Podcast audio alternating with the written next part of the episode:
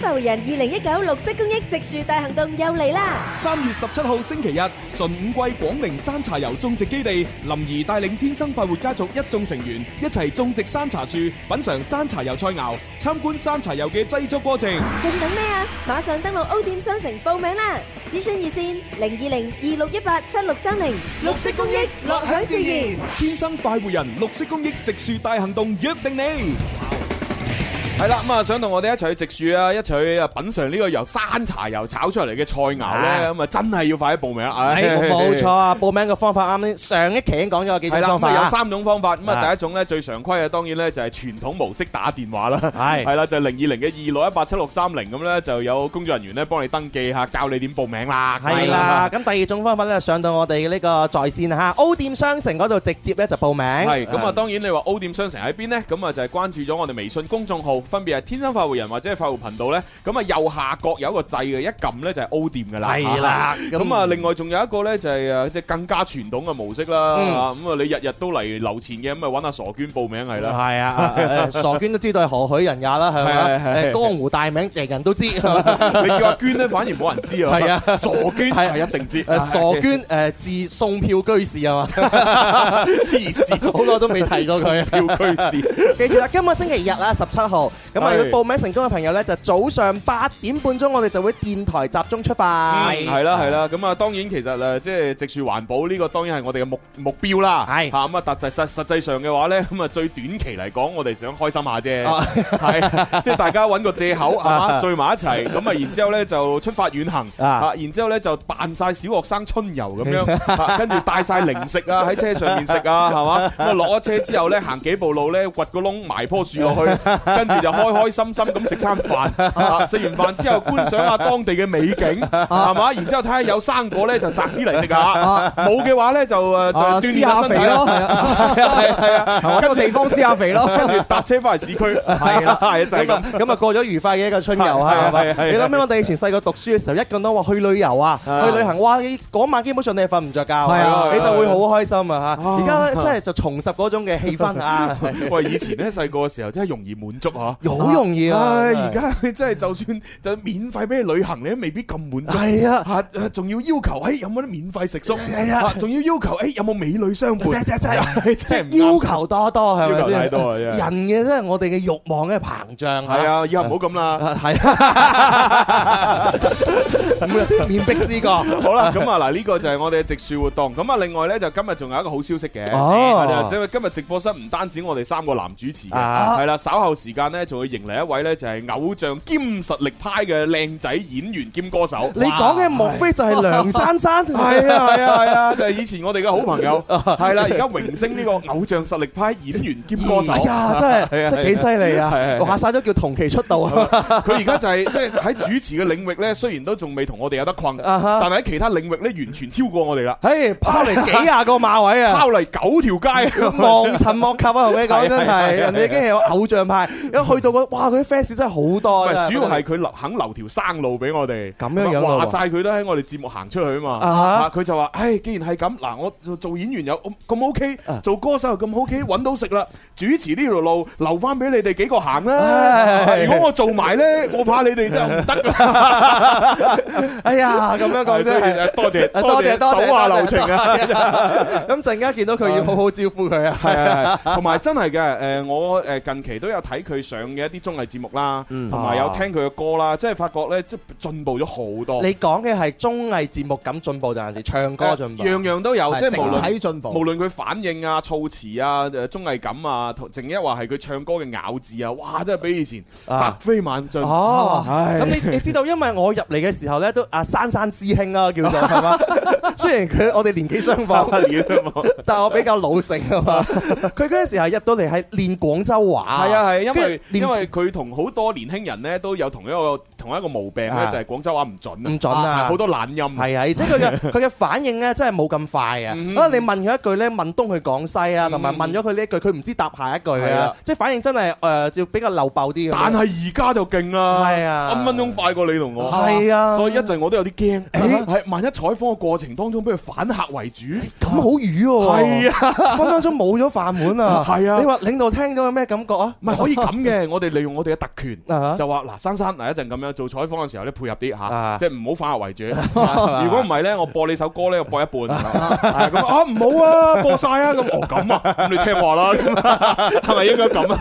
而家做節目要做到 咁樣，係啊，係啊。咁咁真係犀利啊！不過咪啦，索性就問佢以前嗰啲艱辛史 啦。 哦 係啊係啊，咁哇佢有有成就感啲啊嘛。咁啊， 好啦，等佢講多 啲誒艱辛啦。 係啊係啊，就俾佢講一個鐘啦。 哇，係啊，係啊。 講講笑啦，因為今日見到現場咧，未未開波做節目，好多珊珊嘅粉絲係係啊係嘛，啊已經係啊你已經嚟到啦，歡迎你哋，係歡迎係歡迎啊！係咁啊，你哋都可以諗下有啲咩好想知道嘅問題啊，尖鋭啲啊，都可以問佢啊。係啊係啊，睇下佢點答啊嘛。係啊係啊係啊，考驗下佢哋啊 係啊嘛，唔好怕醜 問啫，問佢生咗仔未？黐線，問呢啲有 用嘅，生仔嚟嘅真係。係好啦，咁啊，跟住落嚟要聽首靚歌啦。啊啊，因為我哋今日大家知唔知咩節日啊？咩字啊咁啊啊？？植樹節啦，唉三月十二號植樹節啦，係 啊，植樹節快啦！係咁有咩係歌係啱植樹節聽 嘅啊，咧？梗係呢首啦。哦童真童真啊！嚇啊呢首咧都有廿幾年前嘅音樂作品。吼，童真，小清早泥裏開始漸露，從來無欲與身邊老樹比高。小伙子原野之中踱步，不小心踏斷這小小幼草。小伙子未會懂得仰慕，細小的草不為那風暴。小伙子未會得知以後，愉快故地會變作荒土。如在能笑聲裏漫遊，遊遍人世間到盡頭，一揮衣袖，忘記無數可望祈求，回到原有青草的那山丘。如在能笑聲裏漫遊。能夠遊遍整個地球，瀟灑感受，逃脱人世間那逆流，誰對誰錯都不必再多追究。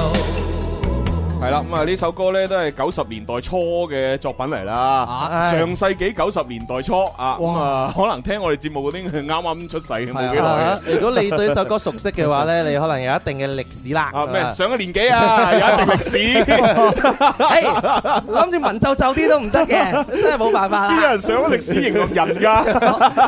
Dạ. 我哋都讀過文學作品係好啦，咁咁啊誒聽住呢首歌咧，我哋都要公佈今日咧第一個遊戲嘅題目啦。啊遊戲咧有呢個斷章取義啊嚇，斷章取義咧就係俾個詞大家去造句，咁啊造句嘅時候咧兩個字擺埋一齊，意思分開咁樣㗎。係啦，Ờ. 新浪微博、微信咧都可以留言同我哋互動一下。系啦系啦，咁我哋嘅題目就係低碳環保嘅低碳啦 低碳，係唉，小弟不才，馬上諗到，咁犀利係嘛？好犀利，我有音樂造詣嚇，誒，音樂綜藝嚟造句，我就睇你點樣做。係啊，嚟嚟 嚟嚟，嚟，我嘅造句是這樣嘅，係點啊點啊點啊，為何永遠放不低？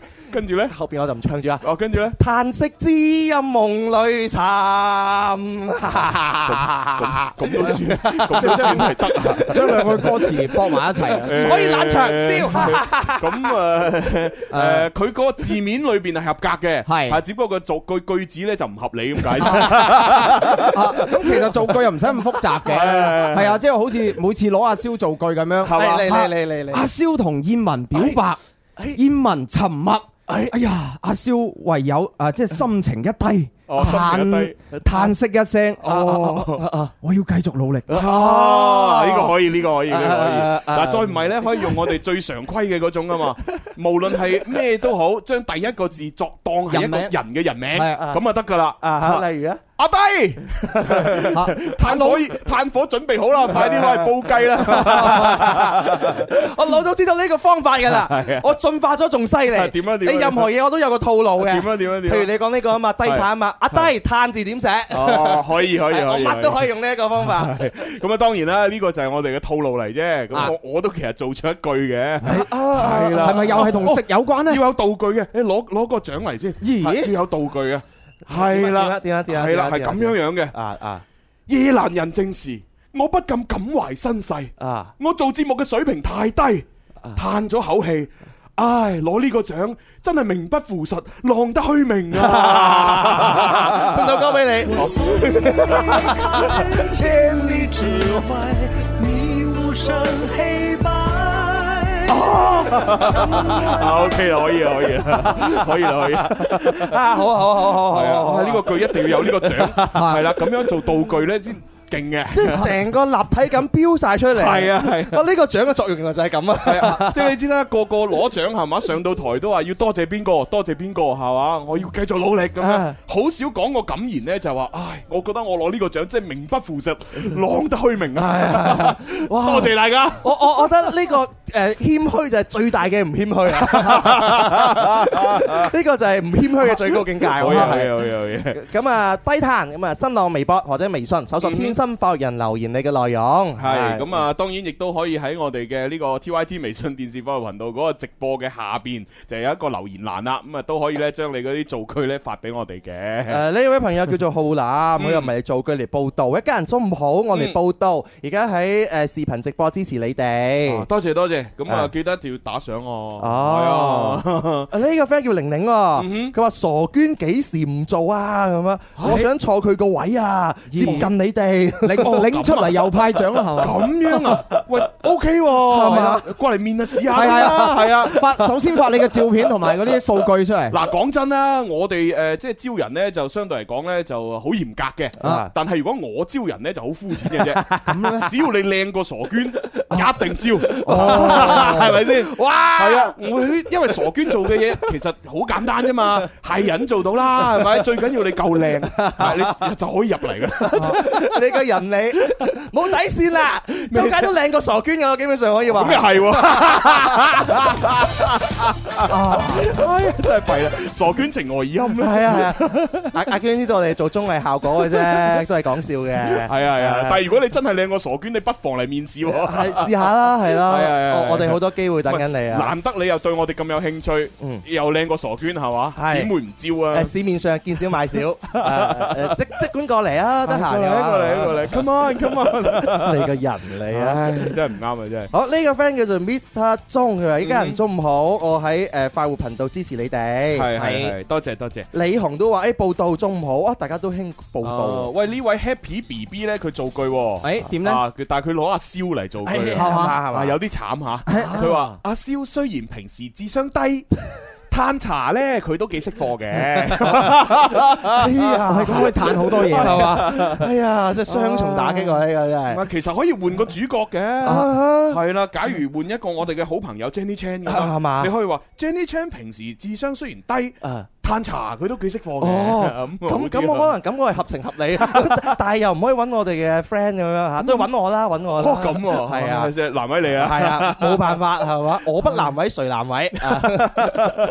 O K 吓，咁啊，跟住呢一位誒小李飛鴻樂園呢，又係造句啦。誒啊佢話工作咗半日，啱啱將工具放低，嘆翻杯誒翻咩？嘆翻杯咖啡先咁樣。哦，O K，可以可以可以，幾好幾嘢啊嗯喂，仲有呢位朋友慘啲喎。點咧？誒盧軒鋪後生仔，佢呢就話天生浮人呢，誒、呃你哋嘅流行前線直播室喺邊個方位啊？我揾極都揾唔到咁樣。哦，咁咁啊，呢個算唔算係新 friend 咧？呢可個可能係新 friend 嚟㗎啊嗱咁啦，你上去小弟嘅新浪微博，然之後呢就係搜索地圖兩個字，嗯咁應該會彈咗兩條微博出嚟嘅。係咁啊最新嗰條呢就係有張九宮格嘅圖片，嗯係啦，就係話俾你聽點樣出地鐵之後行入嚟嘅。啊，係咯，係啦你教試你下啊揾下啦，係或或者咧最直接嘅方法，你流流行前線係識嚟噶嘛，係啊咁你嚟到你咪見到一啲誒路在口中。保安哥哥係咪？你就走埋去禮貌啲，就流行前線直播室喺邊度啊？我就中意問啲靚嘅女仔嘅，睇下哇！流行前線不好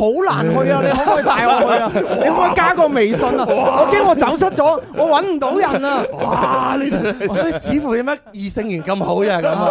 我永遠就唔識做呢啲唔係嘢唔嘛係，就算呢啲嘢識做都冇用噶，係嘛啊我同你咁嘅樣咧，做呢啲嘢咧，俾人誒當係乖叔叔。咁啊啊係啦， 要指付呢啲 樣咧，做呢啲嘢先覺得啊唉冇問題，我帶你去啊。真真係冇辦法，呢啲只能夠認命啊！係啊咁樣樣嘅問題認認認命認命認係命。係係係，有啲可惜，有啲可惜。係啦，唉驚啊驚啊！好越呢個講越 friend 冇底氣。咁嘅咩？ 係點啊嗱，呢個 friend 佢話要參加活動啊，哦佢話一家人我要參加植樹活動，嗯咁你參加你就唔係喺我哋嘅平台留言噶，係係係你要參你要報名噶，嚇係係係係啊！好，因為跟住呢一位叫 Miss J 嘅朋友咧，都係攞阿蕭嚟做句哦喎。點咧但係你放心，呢個係好嘢嚟嘅。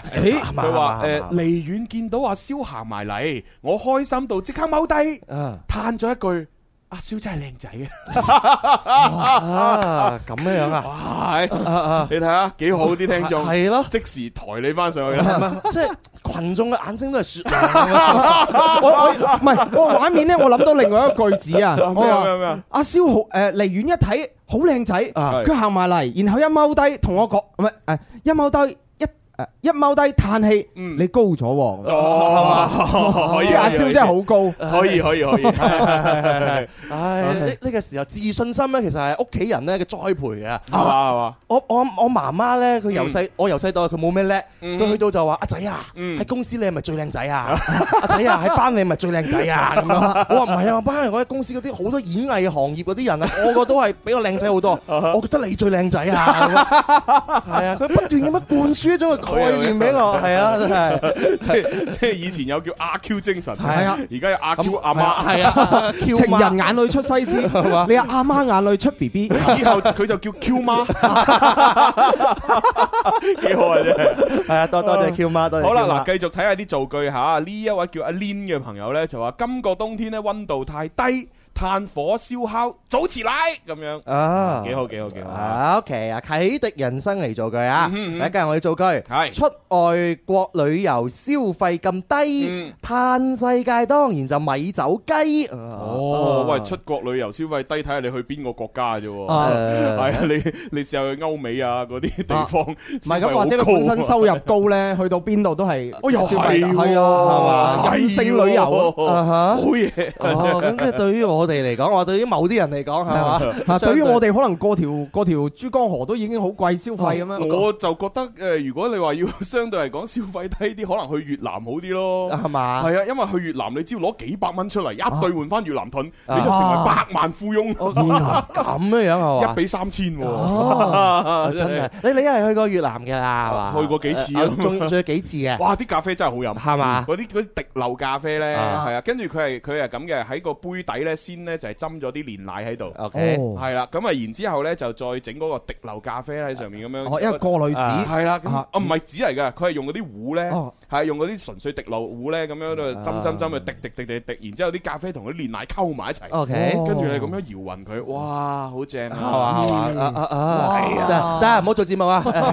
訂個機票飛過去唔嚇。係，而且咧，佢嗰只誒，即係佢嗰只即係好出名嘅牌子嘅咖啡，我唔記得叫咩名啦。嗯佢係有分幾個型號㗎，係即係分零至好似係零至九咁樣唔同嘅味，咁啊樣係俾你去選擇。好似越數字越細咧，就好似越濃；啊誒數字越大咧，就越誒淡咁樣。哦，係啊係啊哦係啊有有咁樣樣嘅標識咁我所以啊！我之前去買嘅時候，一買就買幾包。哦，係哦，咪越南啲檬粉唔係話好好食噶嘛誒、？查實咧，檬粉咧就誒、都 OK 嘅，但啊，OK 係最好食嘅係米粉，米粉，米粉真係最好食嘅。嗯越南嘅啊同埋都係當地最受歡迎嘅，佢 OK 哋係咁嘅米粉排第一，跟住到第二係河粉，啊第三先係檬粉， OK 係啦，咁你就知道美味程度係咁樣排落嚟。哦，係啊原來係有啊個咁排序每啊！日起身我至少食三碗，係啦，係係唔辣嘅 OK 跟住再食三碗 啊係加咗辣醬嘅。哦，哇你你真係名副其實，三碗不過江係啦，啊！咁啊你食完呢六碗嘅米粉之後呢，就開始食海鮮啦。係嘛？啊，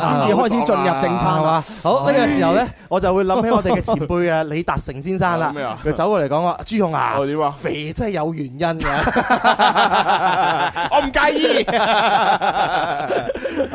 意。 好咁啊，呢個 friend 誒嚟打卡，佢嗯係就估估呢呢估呢咩啊估呢唔到啊哦，估呢唔到啊！一家人中午好， 我嚟打卡。我估你唔到啊啊！呢度係咪睇緊視頻？係係視頻嚟 㗎。哦，OK 啊，好啦，喂，咁啊死啦！我哋講下講下都已經差唔多要去廣告咯喎。咁快嗱啊！去完廣告翻嚟咧，梁珊珊就出現啦。咁樣啊啊今今日佢仲帶咗兩首新歌過嚟同大家玩添。嗯係啦，咁啊當然誒，因為今日係植樹節嘅關係咧，我哋都仲有一啲咧就係環保低碳嘅一啲誒遊戲咧，會同阿珊珊啦，或者同我哋嘅觀眾聽眾一齊去玩嘅。係啦，啊咁哇我哇咁我哋今日嘅活動咧就係低碳嚇，造句都可以留言落嚟㗎。係啊係啊，咁啊呢個時候呢，就真係又要聽首靚歌啦，係啦，亦都係預告下我哋星期五又有嘉賓要上節目。誒邊個咧？係啦，佢係兩個人嚟嘅，啊係啦，係我哋誒細細個嘅時候嘅偶像，誒當然佢哋都好早出道 啦。唔知大家記唔記得呢首歌呢？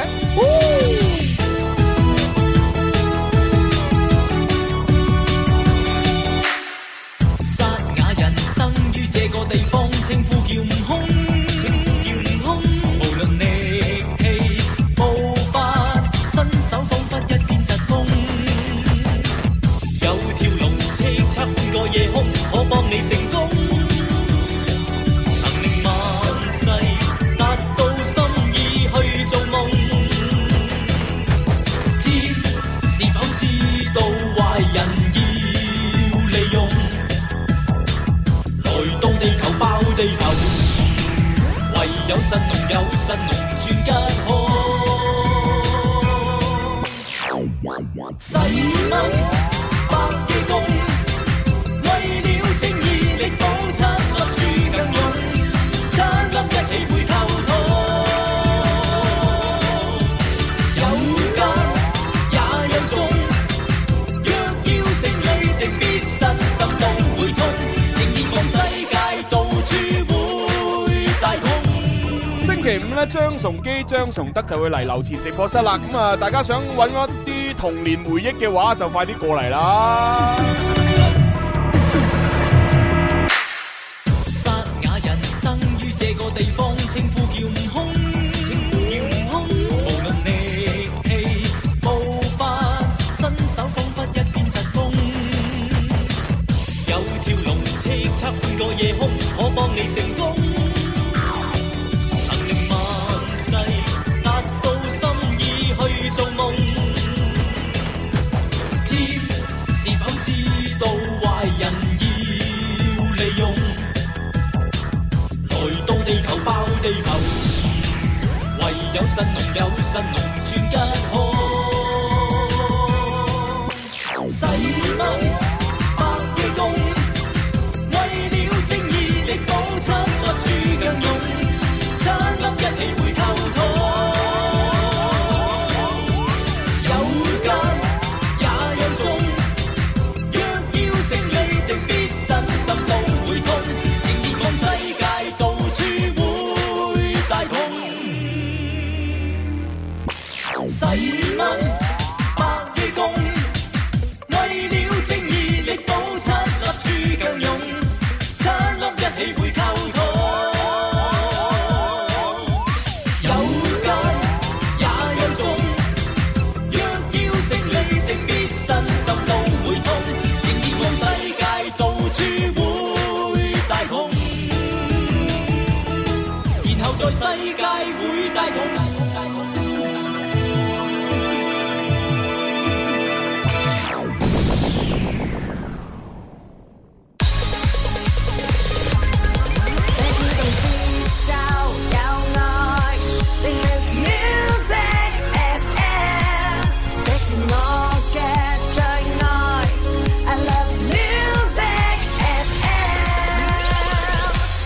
天生浮人二零一九綠色公益植樹大行動又嚟啦！三月十七號星期日，純五季廣寧山茶油種植基地，林怡帶領天生快活家族一眾成員一齊種植山茶樹，品嚐山茶油菜肴，參觀山茶油嘅製作過程。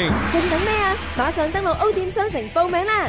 諮詢熱線零二零二六一八七六三零，綠色公益，樂享自然。天生快活人，綠色公益植樹大行動約定你。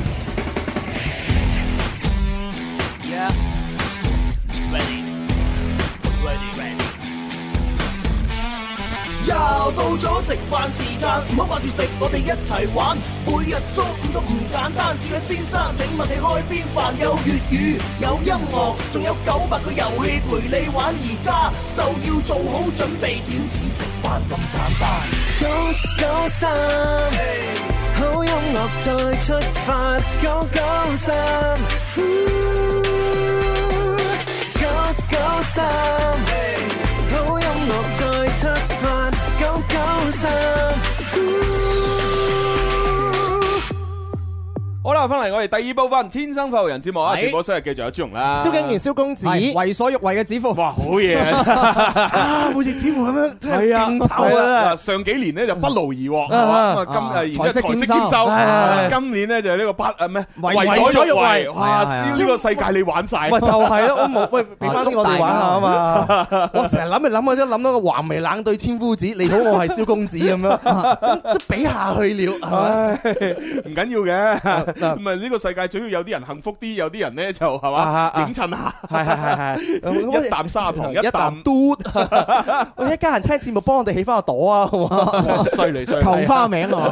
好好 好一齊起啊！係啊係啊咁啊嗱，咁啊啱先咧就去廣告之前咧就播咗一隻歌啦，嚇係就係一啲誒八零後九零後小朋友嘅回憶嚇，唔係即係《龍珠》嘅主題曲咁樣。嗯，咁啊，演唱呢個主題曲嘅兩位誒大朋友啊，張崇基、張崇德咧，今個星期五就上節目啦。係哎咁啊如果大家想近距離接觸啊，問下佢哋啲問題啊，誒聽佢哋唱歌啊咁樣嚇，咁到時過嚟留啊錢啦。誒，我想問佢哋係咪第一次上嚟流前直播室啊？誒，呃印象中就好似係。哇！啊因為我點解唔係好確認呢？因為我係之前有幾場活動有同佢哋做過，啊咁就所以可能會同節目有溝聯啊。 OK，係因為唔係第一次合作啊係咁嘛。要真係問翻嘉 賓喎。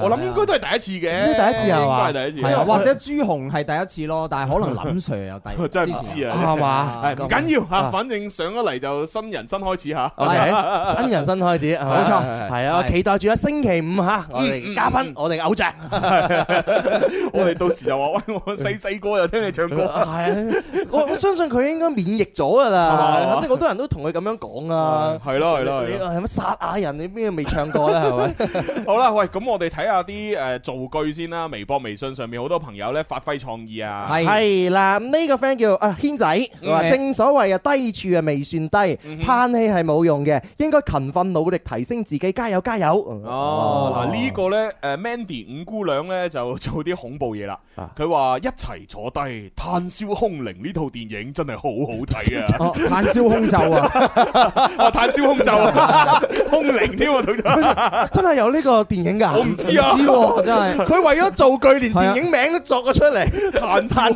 空袖炭燒空袖啊， 搞笑片咋嘛？好！嘢好嘢。嗱，呢個 friend 叫梅子，佢就話：，唉，話嗨，一家人中午好，我都試下嚟做句。嗯係每次經過樓前睇節目，都會笑到趴低，嗯嘆息一聲，唉，教我如何可以不愛他？哦就他喺邊個就係燒豬，我的生命只得一個 他啊！原來又唱歌嚟嘅喎，哦話唱歌啊，咁犀利啊！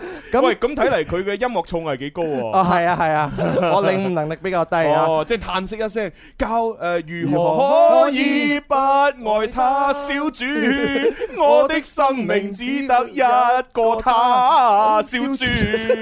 呢呢個燒豬都突㗎呢個，唔係啊，後邊就押韻啦，係嘛到了沒法相處，再記他好處，憑回憶製造這自 欺的笑 話，幾押韻啊，係啊咪先？OK 喎，真 係 O K 啊，可以阿可以可以芝留言佢話誒嗯小明坐低嘆咖啡要橙金嘅話，嚇啊坐低嘆咖啡，哦，然之後如果抽到佢咧，佢就要撐金。係應該咁嘅意思 啊咁你咁你應該問水啊， 啊，係啦，我哋其他聽眾嗰啲造句咁鬼死精彩， 係啊，你你係咯係啊，相對嚟講你就稍微咧信息咗啲啊。係啊，係真係冇辦法啊，呢個朋友留言叫 Suki，佢話嗯唔好講放唔低，嗯嘆下世界繼續出發，誒幾好啊喎，可以可以啊啊，好啦，咁啊，大家繼續可以將嗰啲造句發過嚟吓，啊咁啊跟住落嚟咧，我哋係時候要請嘉賓準備要出嚟噶啦，係啊咁啊請佢嘅時候，當然係懷緬下佢嘅過去啊，係懷緬過去上肚追。心裏來懷念錯對，哦唔係唔係唔忘係掉忘掉過錯對，懷念過去。啊，我哋聽下佢啲舊 歌。甜心是你啊！我每天工作鍛煉毫無趣味，從沒有想過會迷上你。夏日的街角，我是毫無顧忌，攜你手，竟敢說出了愛你。這是愛的傳奇，從那天開始，手機不離每秒送你骨秘。我答應你，愛你寫進日記，揭開百分百真心真意一起，容我銘記，甜心是你，我替你精挑細選，體貼入微，氹你歡喜，我只想過未來能跟你。和你雙腳踏上沙發，每晚看電視機。哦容我銘記，甜心是你。我替你洗衫買衫，煮出美味測試屋企。我只想過為你力竭筋疲，看着你，抱着你，吻着你，兩口之家這福氣。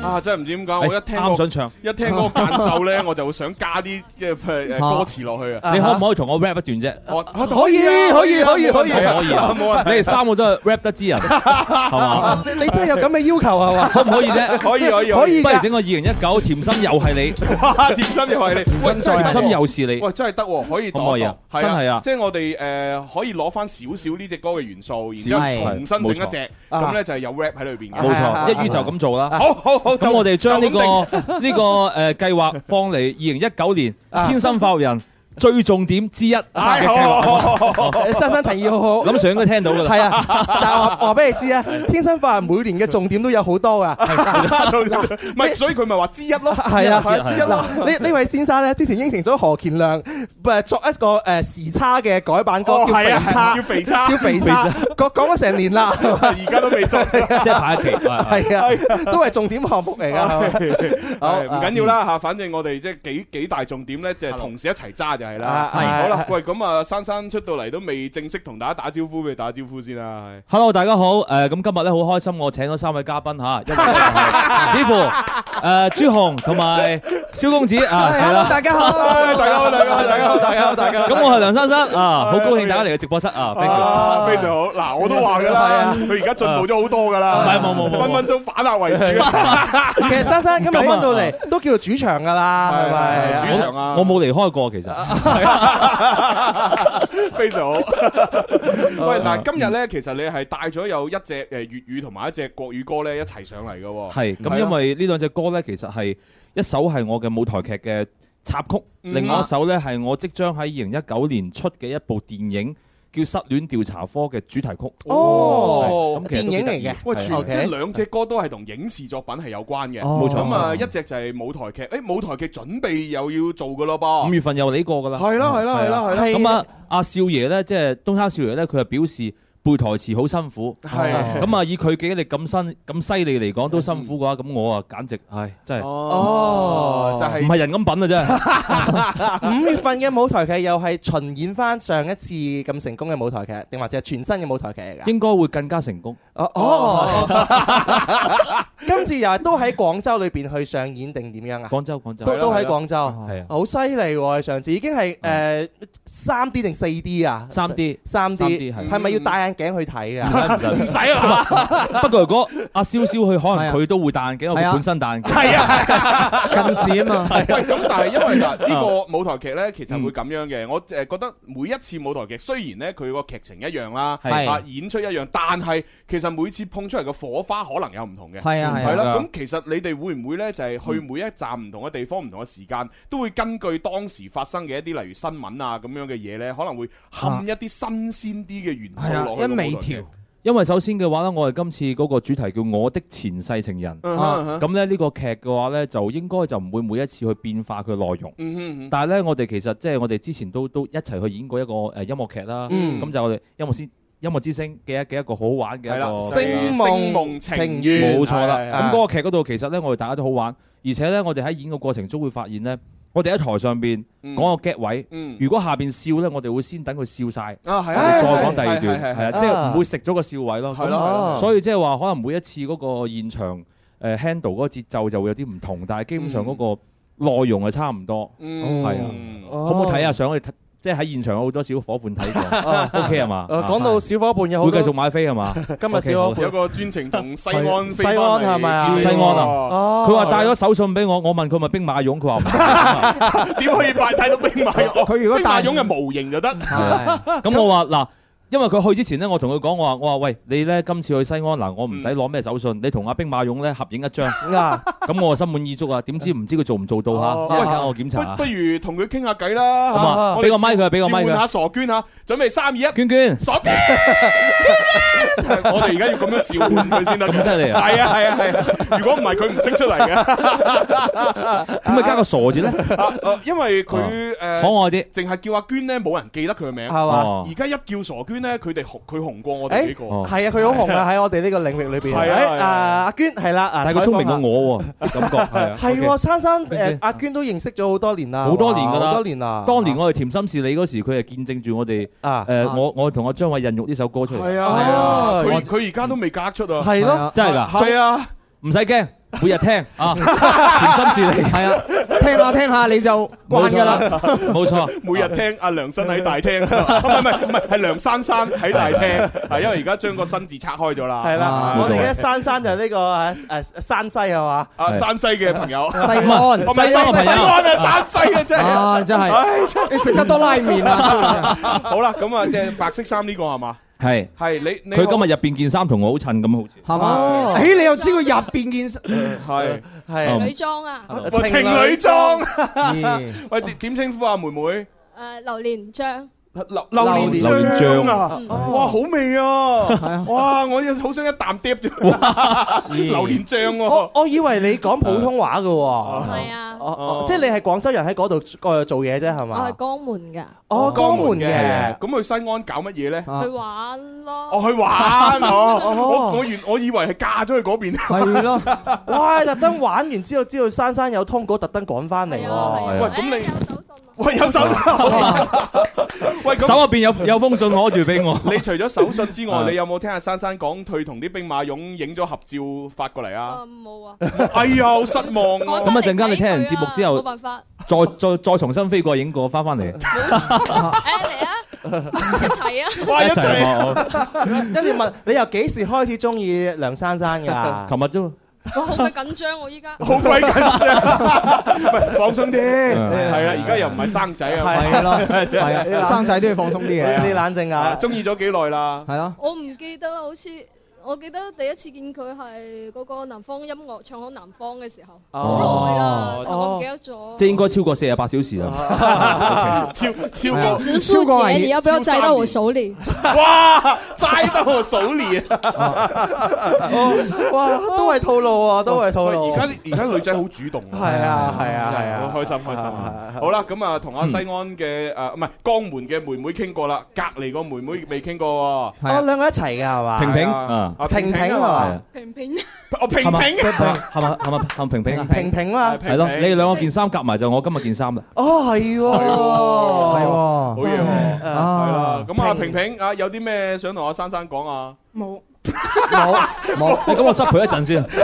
一切盡在不言中。即係佢佢強烈地表達到啊我哋社會嘅多元性。咁啊啊，嗱，江門呢個哎女仔咧，誒，今天只是自己有比較齋得和數年係你嘛？不要再帶我手裏哦啊。呢呢個就係一個咁樣嘅主動嘅。啊啊 咁啊，呢個呢個平平咧，佢真係好平平無奇，啊！冇嘢講，冇啊冇。咁呢個係一個多元嘅社會啊嘛，多元社係會咪？我哋容納唔同嘅人嘅個性嚇。係係咁但係起碼佢殊途同歸啊，最尾都中意梁珊珊。係啊，好不嘢講起手信咧，又要多謝珊珊送送咗一份禮物俾我。真係㗎我前幾日生日，呢個個珊珊知道咗咧，哇送咗哇！哇！呢個咩東咩阿膠啊？唔唔唔係啦，我以為咩阿膠補血嗰啲咧，女人嗰啲啊。我喎， 差唔多啊，都係紅色啊。誒 遊戲嚟嘅呢個係係遊戲啲嘢係嘅，哦因為我知你中意 遊戲。係啊，珊珊知我中意遊戲，係啊哦所以送一啲紀念版嘅嘢。 真係我呷醋，點解仲我有冇？有有喂，珊珊知唔知道我中意靚女咧？有啊咧，我生日咧，可唔可以咧？我可以， 我接一個哦，紙殼俾啊有許願祝啊，福佢啊！祝福我。哦係啊，你，誒輕好輕啦，地添。嗯我哋講咗誒呢啲 都係啦係啦未係啦未入正題。係要聽歌啊。正題咧就要講下只歌先嘅。係啱先你係提到其中一隻歌咧，就係 for 呢個誒五月份又要再喺廣州再演嘅一個舞台劇嗯《我的前世情人》嘅插曲咁樣。係冇錯咁呢隻插曲係講咗點樣嘅故事啊？咁樣啊其實嘅話咧，就誒，即係我其實誒選擇演藝呢個道路嚇。咧，嗯係有啲咁多係令到我爸爸係唔係咁中意嘅，即係一開哼。始嘅時候。哦，即係佢反對。哦哦，係啊，係啊，我都聽過。咁所以嘅話呢，我喺我喺過程中呢，其實一路我行一條路呢，即係我爸爸一路都唔會俾一個好正面嘅一個支持我。嗯。啊，咁而今次我演呢個舞台劇呢，就係、誒一個父子之間，嗯因為某些事，嗯佢哋兩個之間有一啲誤會，嗯誤會咗好多好多年，嗯到最後爹哋要離開嘅時候，佢都係唔明，哦所以呢首歌叫不懂。哦不懂就係父子之間有一種說不出嘅一種感覺，嗯咁樣係啊。哦咁所以我喺當日我演嗰時，我我爸爸咧喺台下邊睇嘅，嗯哦咁佢同我講：阿仔，你今次演得好好。哦咁我心諗我話唔係啊嘛， 你係咪睇錯人？隔離嗰個 從來未爭我，好恐怖喎，啊 係啊嘛？咁之後，但係真係佢佢佢話佢好感動，即係睇完之後，因為呢只歌咧係喺成出戲最感動嘅位置，就唱佢啦。播出嚟嘅，我誒，我以為係你現場唱咧。唔係哦，係因為我哋換裝，哦，要換裝咁係樣啊，樣咁咁就將呢只歌播咗出嚟咁。嗯播出嚟嘅時候呢，其實當日呢，有去到現場睇呢，好似我哋會長嗯有有去到現場睇，都馬上同我講話，真係誒、呃今次珊珊我真係估你唔到啊，真係演得嗯唔錯啊咁樣。哦因為本本身佢以為大家都以為我淨係得偶像包袱，咁其實唔 係，其實唔係，因為早已經放低咗好耐。放低好耐。唔係，不過我令我誒想象唔到嘅係，因為你誒個劇叫做《我的前世情人》，嗯係咁但係估唔到裏邊都有一段係即係父子之間嘅一種感情，呢個都係令我意外嘅地方。嗯所以你五月份一定要拉大隊去睇啦。好啊，好啊，所以係啊真實嘅環境，珊珊其實你爸爸係並不咁支持你從事演藝行業係啊嘅。其實一路都唔支持嘅，到而家咧，我因為之前其實都咧一，般係阿珊珊喺辦公室嘅時候講過呢個故事啊係啊，佢就話咧就誒佢佢好多親戚朋友啦，或者佢爹哋係鼓勵佢做生意嘅，嗯因為佢見到親戚朋友係做生意成功咗。啊嗯啊哼跟住話阿仔你，哎呀你做呢個邊係有前途㗎？你真係踏踏實實做生意啦。啊 OK 係啊咁但係誒，即係我真係睇住梁珊珊一路堅持做呢一樣咯，係啊。唔係嗯其實我哦覺得呢，即係誒每凡事都有兩面睇嘅，嗯係即係假如父母好支持，咁當然都係一個好事啦。咁係但係如果佢有少少唔支持，但係又未去到於阻撓嘅時候呢，係其實我覺得對阿珊珊嚟講係一種動力，嗯即係我要不斷去做出成績嚟啊證明俾嚟你證睇，明俾你睇，我呢條路係行得啱嘅。係，嗯係所以啦即係話啱啱咧，子符同我講翻，我我亦都回憶翻當時我哋喺辦公室啊，我就係坐喺子符隔離嘅，係啊係啊。我哋差唔多每日都傾好多好多偈。哇咁所以嘅話咧， 就即係即係你哋日翻工打牙交，我哦死啊！拍人工，打牙交唔做實事啊！即係其實我哋之間係討論緊點樣如何發展好演藝呢樣嘢。建立咗好多好好深厚嘅感情。係係咁哦因為前兩年咧，我我喺外邊，因為經常拍戲嘅原因啊，咁啊嗯咁其實我今年咧翻嚟咧，我都好想係多啲時間係同一家人多啲聚會，好啊好啊多啲去真係傾真係他。嗯今年我哋有有一啲咩好玩嘅嘢，大家一齊啊加去。上而家大家成長咗啦，冇錯係啊，資源啊同埋能力啊都唔咁首先做甜心又是 你先啦，好冇啊？二零一九重點項目啊跟住如好果啊成功咗嘅係話啊，就心心我仲在係仲係你 仲係你。咁要請女神過嚟拍 MV 啦，係冇錯冇錯，啊，陰陰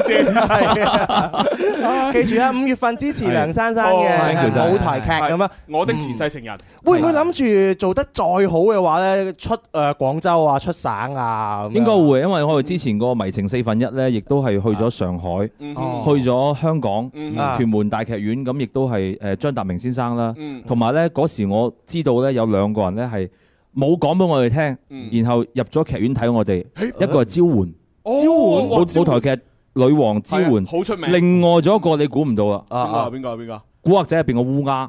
哦，烏鴉，烏鴉哥佢係嚟咗都唔講俾我哋聽，哦佢佢坐咗喺二排，因為佢同屯門大劇院啲人好熟，係係咁坐喺二排睇完晒之後啦，到最尾先講俾大 B 哥聽。 哦，啊，好嘢，好嘢，好嘢。哦，好厲害喎！係啦咁所以嘅話，其實即係話誒，我相信今年咧呢個我啲前世情人咧會比上一年會更加成熟，嗯因為本身我都成熟咗啲啊嘛。哦即係咁第二個主要原因就係咁唔係啊唔係唔係，咁同埋仲有一個咧就係話而而家大家演員上面都有啲默契咯，係因為呃誒亦都係少爺啦，嗯誒欣欣啦。嗯，亦都係我我哋即係話比誒比較熟趙熟悉趙嘅，榮係係趙榮，趙榮係，係，同埋嗰個李健嗯，咁啊，咁所以嘅話咧就誒希望咧今年會擦出更好嘅火花，係同埋最希望嘅話都係甜心有事你睇下得唔得 啦？呢個一 定得，呢個好重 點啊！好重林點。 Sir 有冇 聽住啊？係啊一陣間我要重點打翻個語音電話同佢講要講啊呢個事要啊，呢情個真啊。係你直頭將個節目錄音化俾林 Sir，冇就專專門就剪呢三段啊嘛，甜心然後朋友啊圈分分組 at 埋就單單俾佢一個人睇，係啊，甜 OK 心又是你，甜心仲係係你。你。冇錯冇錯冇錯。你而家會唔會成為咗思樂嘅御用舞台劇男主角㗎啦？要爭取㗎，啊，嗯思個導演好嚴格㗎。係啊，係啊反正我有稍有差池嘅話，佢下一步馬上換人，係真啊。係㗎。所以嘅話，即係其其實有好有好多人都講啊，因為我係後嚟先加入思樂導演嘅劇組。嗯啊咁我之前呢，就係東山少爺，嗯即係少爺佢係佢係一路演誒好多好多劇啦咁係啦係啦樣。嗯係啦咁到我後嚟先加入，咁後嚟加入嗰時呢，其實佢佢第一次呢係抱住半懷疑嘅態度。嗯啊，OK，去試一試我，佢話嗱你咧就醒定啲嚇，五月一號咧你 係你係演好啲我，我啊啊我知噶，思樂導演。咁之後咧演咗嗰個出嚟之後咧，佢就再都離開唔到我 啦。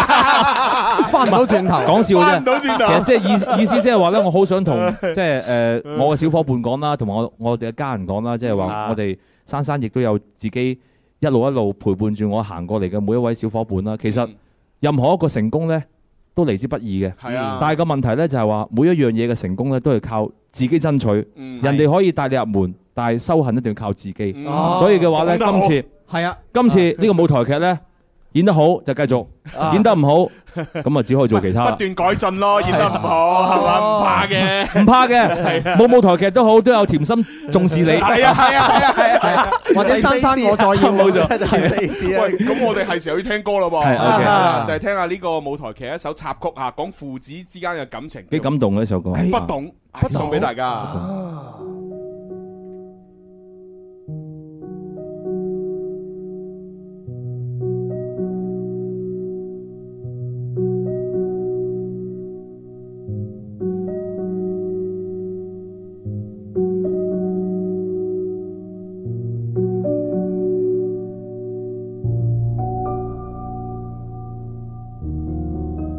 不懂將想法換成字句，不懂怎相處，在沉默裏，不懂得傾訴，絕情面對，不懂不懂裏，無言逝去。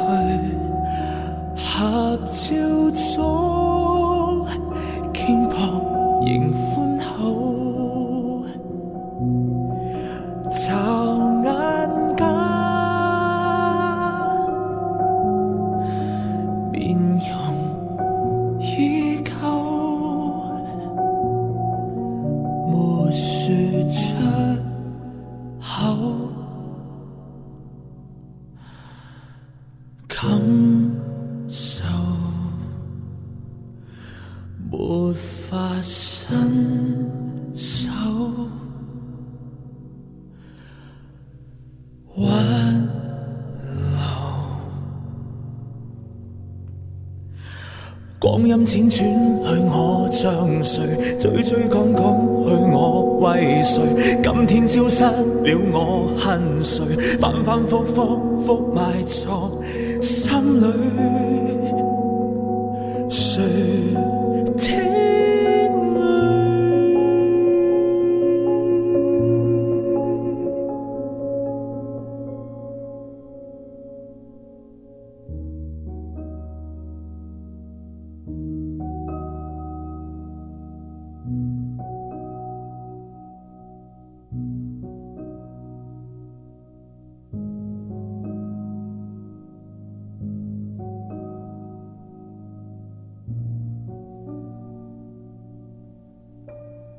然間心情好沉重添。我哋要去廣告啦，轉頭翻嚟繼續玩啦。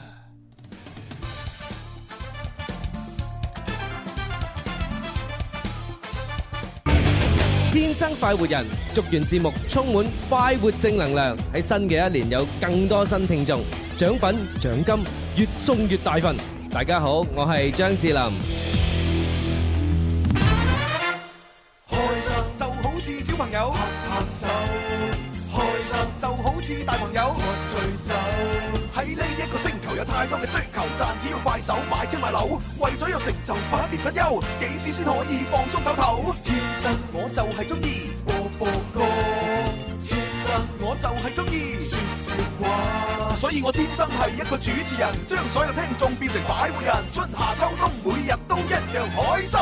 翻嚟第三部分《天生發育人》節目啊，係直播室又繼續有朱容啦，有好中意梁珊珊嘅蕭公子，係有為咗梁珊珊為所欲為嘅節 目，咁啊當然仲有梁珊珊，梁珊珊。啊有天生浮人嘅梁珊珊，好嘢，好嘢，好嘢。珊珊，你嚟到我哋直播室嘅話咧，網上基本上係刷屏啦。啊呢個朋友叫 JIA，佢就留言：一家人可唔可以照顧一下去唔到現場，但係又好中意梁珊珊嘅朋友仔啊？可哎以啊，可以你可 以上去微信嗰度呢，就打開我哋嗰個視頻直播呢，就睇，啊然之後呢，就睇到興起嘅時候呢，就打賞阿梁珊珊，係嘛？係啦，咁因為梁珊珊今日可能冇帳號，你就選指庫，然後打賞，咁就得 㗎啦。 代代收係嘛？代代咁啊收幫下手啦代代收，因為嘅話咧，我今日帶咗幾隻自己嘅一啲誒 CD 過係嚟，咁哦咁睇下我啲 CD 可唔可以幫助到你哋嘅打賞咯喂，？好喎，好好啊，啊可以啊，可以啊我。哋小助理將嗰個 CD 攞俾我，係啦， OK，係啦， OK 哦嗱，咁我哋咧稍有時間同大家玩啲 OK，好 OK 簡單嘅互動遊戲咁啊，好簡單嘅啫啊係啊，邊個答啱邊個要咯。冇啊錯誒 呢位 friend 留言話：哎呀，今日最衰身體有啲不適啦，去唔到現場，見唔到珊珊。哦跟住佢話：哎，我都嫁咗啦，誒，我同珊珊識咗好多年啦。啊 即係由未 嫁到到嫁，佢哋話未交啊喎，咪哦呢個 friend 啫，唔係講梁珊珊 啊。喂，跟住呢位舊時光咧，佢啊可能吓即係稍為咧，即係冇冇咁留意新新鮮事喎。佢話中午好啊，我對於珊珊嘅印象咧，目前咧仲係停留喺咧《甜心是你》嗰首歌嘅時候咁。哦喂，珊珊已經做咗好多好多唔同嘅嘢啦，係啊又又又拍唔同嘅劇集啊、誒嗯電影啊、綜藝節目啊，咁樣出咗好多隻歌嚟。但係始終覺得係超越唔到甜心是 你嘅， 最難超越嘅始終係自己。我手上咧第一已經拎住阿珊珊嘅啊咦哦係今咦日嘅互動 CD 啦，係啦我都好多歌喎。係咯係咯，係啊係哇！呢啊呢呢啲我以為係單曲嚟，原來唔係喎。裏呢邊一碟其實咧好得意，因為佢入邊啲歌有一半咧都係我拍過嘅誒哦電影嘅主題曲。係咯，嗱，你睇下哦咁多首，哇，精選啊，正嘢啊， 係咯啊我覺得呢呢啲咪咪 O K 咯，即係話一個演員佢又可以有埋歌嘅出嗯品啊，就好似即係話點解請誒快活人嘅主持咧？我哋除咗主持之外，仲可以唱 埋歌，冇錯，係啊，哇真係嗱，仲誒我哋增送值服務啊，送出嘅碟仲簽埋名添，係啊不得了珊珊咁多年嚟咧，音樂路上都不遺餘力啊，一直見你係堅持不懈啦。係啊嗯嗱，咁真係要問你啦。其實喺廣東做音樂咧係好辛苦嘅好喎，辛苦啊，係啊，人都瘦埋真係，你點可以堅持咗咁多年嘅？係冇辦法啊，硬 核咯。發哥啊，即係頂住啦 係啊，頂頂住硬因上為其實嘅話咧，誒我我亦我亦都同好多嘅朋友傾過啦，嗯咁佢都同我講，誒轉行啦，珊珊咁辛苦做乜嘢啊？真嗯係，咁我話冇辦法嘅喎，因為咧我我契媽咧嗯啊就係黃絲，黃絲就係信天遊嘅原唱者，啊即係我哋好細個嗰時有一首信天遊。 OK，咁佢同我講，我最記得佢同我講過一句説話，佢話：你有半隻腳踏咗落嚟咧，嗯哼你以後都走唔到。翻唔到轉頭 啊，係啊，咁所以咁咁所以，既然係咁，咁我就好好希望將後邊嗰半隻腳咧都可以入埋嚟。哦，咁所以我咁多年其實咧就努力將後邊嗰只腳咧再放埋入哦嚟。如果唔係咧，個地鐵會關門夾親我。唔係，其實我始終覺得即係呢樣嘢咧，就係一個篩選嚟 嘅，啊即係話呢一行咧，其實你話哦好艱難，好艱嗯難，咁但係點解都有人生存到落嚟，仲做得好好咧？係嘛？其實就係一啲堅持不懈嘅人，同埋佢肯去付出精力嘅人咯。嗯係咁有啲人咪就係佢覺得啊，我要轉行啦，我揾食啦，咁嗯哦咪出咗嚟咯， OK 篩選嘅過程嚟嘅。呢哦，珊珊又有一團火喺度啦，仲而且咁多年咧，哎咧係記住諗住一句説話：啲係，誒無論逆境定係順境，嗯你都同自己講，你係得嘅，係得嘅，你就係天生發育人，你係行嘅係啊咁其實要真俾掌係聲好好嘢，好嘢，好嘢，好好。啊，不如咁啊，我打開林 Sir 嗰個微信，我撳個語音你再同佢講。阿林 Sir 話：，哎呀，蕭，你你你你把把聲聲近排做乜事啊？感冒啊，咁 低嘅咁。唔係啊，一撳個語音，跟住喂林 Sir，我哋要做個甜心又是你，跟住如果收得嘅話，林甜心作仲重視係你，林甜心，好嘢。我哋準備好啊，女神都準備叫埋過嚟啊，冇錯冇錯客串 啊，喂，咁啊，不如講下你今日第二隻帶過嚟嘅新歌啊？係啊係啊第二隻咧就係誒失戀調查科，啊呢呢部戲拍得辛苦。嗯佢係啊點樣點辛辛苦苦呢法咧？嗱，真又係又係思樂導演嘅作品嚟㗎。嗱，其實人咧就係有有三樣嘢咧就最難忍嘅，咩咧咩咩咧？咧？一個咧就係哦熱，熱熱咧即係火燒你個你個身咧哦就好啊難忍係啦。係係，第二個就係餓啦，我飢餓啊啊，係即係係去廁所啲唔講啊。咁就第三個咧就係凍啦，凍。啊凍其實真係好辛苦。嗯，咁咁今次咧我拍呢個電影咧係係非常凍。我非常哦因為我哋係錯峰出行，嗯我哋係誒專登喺一月份嗰時先去誒惠州嗯嗰邊去個海邊嗰度拍嘅。哦，咁而且嘅話呢，我哋呢部戲呢，佢嗰個後邊個主題呢，係係一個夏天咁上下哦嘅感覺，所以我哋啲衫呢都唔會太多。哦嗯但係個問題喺一月份喺個海邊嗰度拍呢，哇！哦即真係 係冬冬天嘅環境，但係要拍夏天嘅戲，嗯係啊，啊，然後你嘅着裝都係夏天，好因為 sunshine 咁樣。啊因為嗰個時間呢，就冇乜遊啊客。如如果唔係嘅話咧，就你好難請 嘅啫。誒唔該唔該唔該係啊，誒咩歌啫？我買門票噶 嘛，咁即係即係咁咁就唔得噶啦。係啊咁所以即係好明啊呢方面就係會會咩啲咯。嗯我係我對呢個電影勁有興趣，失戀仲要整個調調查查科。科係咁啊你係裏邊做咩角色啊？你係調查員啊調查男主角誒就係一個呃誒一個宅男，宅男，而且嗰個碌咧係係好窄嘅。哦，誒，即係即係我你係知我點知扮到佢好你窄嘅碌？喺劇情裏邊係啊係調查嗰個定係被調查嗰個？